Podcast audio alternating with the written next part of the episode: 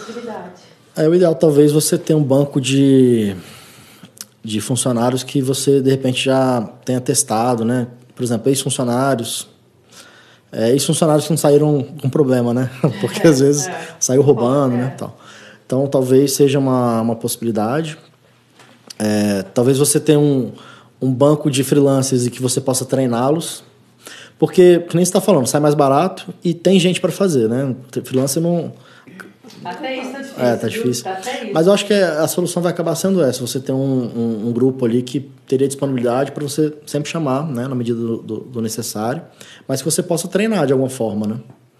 Eu acho que focar um pouco em treinamento nessa galera ou ex-funcionários que você sabe que são bons, que às vezes saíram por outros motivos, né? Acho que talvez essa seria a minha, minha sugestão aí para você.